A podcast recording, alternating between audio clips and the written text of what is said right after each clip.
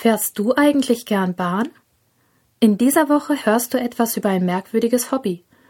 Globulus verreist zwar nicht, er verbringt seine Zeit aber trotzdem auf dem Bahnhof. Und warum? Die Antwort findest du in einem der Texte. Du lernst auch einige Rechtschreibhilfen kennen. Wenn du zum Beispiel kurze und lange Vokale voneinander unterscheiden kannst, fällt es dir leichter, richtig zu schreiben. Für lange Vokale gibt es unterschiedliche Schreibweisen. Die wollen wir in den nächsten Wochen näher unter die Lupe nehmen. Denk daran, das Wörterbuch zu benutzen, wenn du unsicher bist. Die Aufgaben dieser Woche sind in vier Kapitel aufgeteilt.